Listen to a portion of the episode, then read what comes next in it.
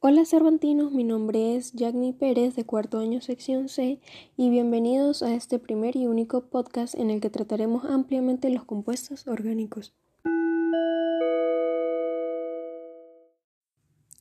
Para empezar, se puede decir que en la química de la vida podemos encontrar tanto formas orgánicas como inorgánicas que podemos ver ampliamente distribuidas en la naturaleza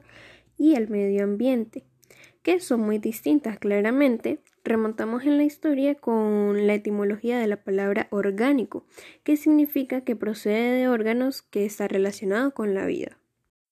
Como tal, los compuestos orgánicos son aquellos en los que los átomos de carbono se unen entre sí mediante enlaces covalentes para formar un esqueleto o una cadena carbonada de la molécula. Se sabe que estos podrán ser naturales, que son aquellos sintetizados por seres vivientes, o artificiales, que son sustancias no existentes en la naturaleza y han sido producidas por el hombre, pudiendo ser los compuestos orgánicos muy diversos. Eh, pues de hecho se han identificado millones de ellos entendiendo que todos están expuestos a cambios. Si se añade o existe una adición de grupos químicos que contienen átomos de otros elementos, encontrándose así en organismos como macromoléculas partiendo de compuestos más pequeños en la mayoría de los casos. Podemos hallar una clasificación según su origen, como lo son los carbohidratos, que son los azúcares, almidones y celulosas, Asimismo, los azúcares y almidones sirven como fuentes de energía para las células, mientras que la celulosa es el componente estructural principal de las paredes que rodean las células vegetales. Luego podemos observar que también están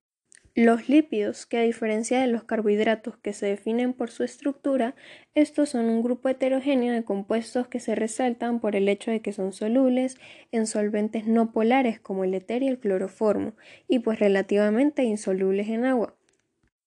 Llamadas incorrectamente como grasas, ya que es un solo tipo de procedente que viene de los animales,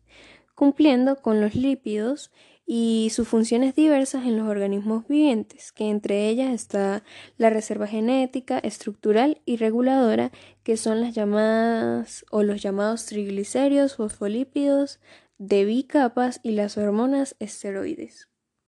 Siguiendo con las proteínas, que son macromoléculas compuestas por aminoácidos, que son los componentes más versátiles de las células, separándose en sus clases y funciones con ejemplos que por primera tendríamos a las enzimas que catalizan reacciones químicas consiguiendo las proteínas estructurales que protegen y fortalecen a las células y tejidos y así como las proteínas de almacenamiento que contienen nutrientes. Por ejemplo, estaría la ovalbumina que se encuentra en la clara de huevo y también están las proteínas de transporte, las reguladoras, las de movimiento y las de defensa que cumplen funciones como transportar sustancias específicas entre células, controlando la expresión de genes, eh, participar en los movimientos celulares y cumpliendo funciones de defensa contra invasores extraños, con cada uno y con cada tipo de célula presentando formas, distribuciones y cantidades de proteínas que determinan su apariencia y función.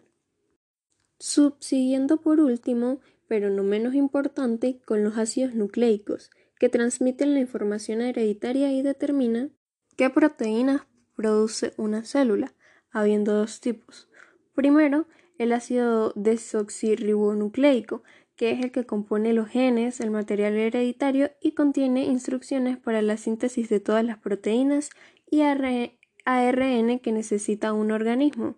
Esta es la que nosotros conocemos como ADN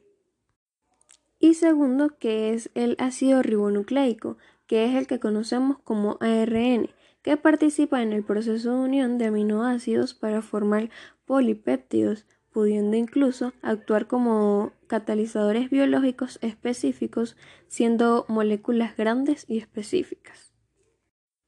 Ya finalizando, podemos saber que hay unos procesos que concluyen todo esto y se lleva a cabo contando con un análisis de estructuras que contienen una amplia colección y estudio de estos que son los compuestos orgánicos, que son todo lo que acabamos de escuchar, llegando a la conclusión de que tienen una gran importancia ya que son la base de toda la vida misma. Sin más que agregar, gracias por su atención, queridos oyentes.